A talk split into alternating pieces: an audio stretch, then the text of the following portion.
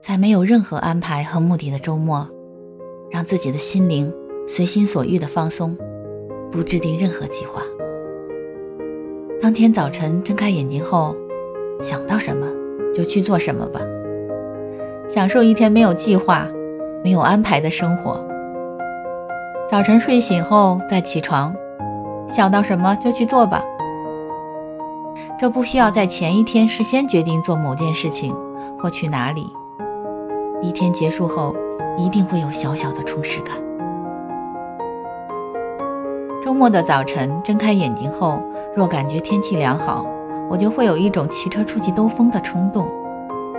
吃完早餐，打扫房间、洗衣之后，我会骑上自行车。迎着微风，三拐两拐，向着住所附近能看见大海的高台出发。蔚蓝的海水，海浪轻拍着海岸，多么美丽的一幅画面！继续前行，我发现了一家幽静的咖啡店。进去后要了一杯茶，听着轻柔的音乐，心情也变得愉快起来。在返回时，顺路去超市买了新鲜的海鱼。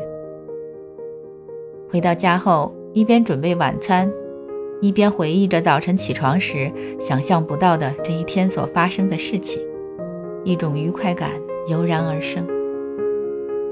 自己虽然没有什么计划，也没有经历什么重要的事情，就是这么平平淡淡，但充满温馨浪漫的一天。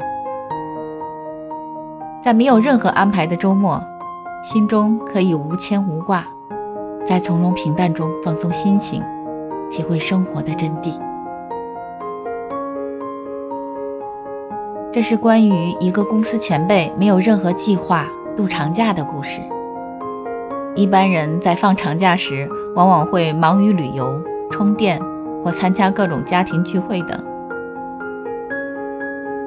但我的这位前辈却将长假当成了无计划一天的延续。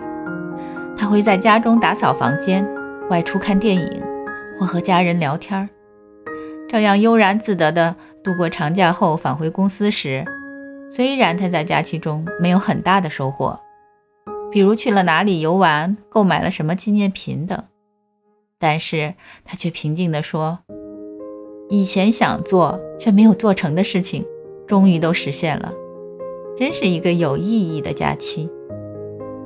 也许有的人把假期当成日常生活的延续，而有的人却把日常生活当成假期的延续。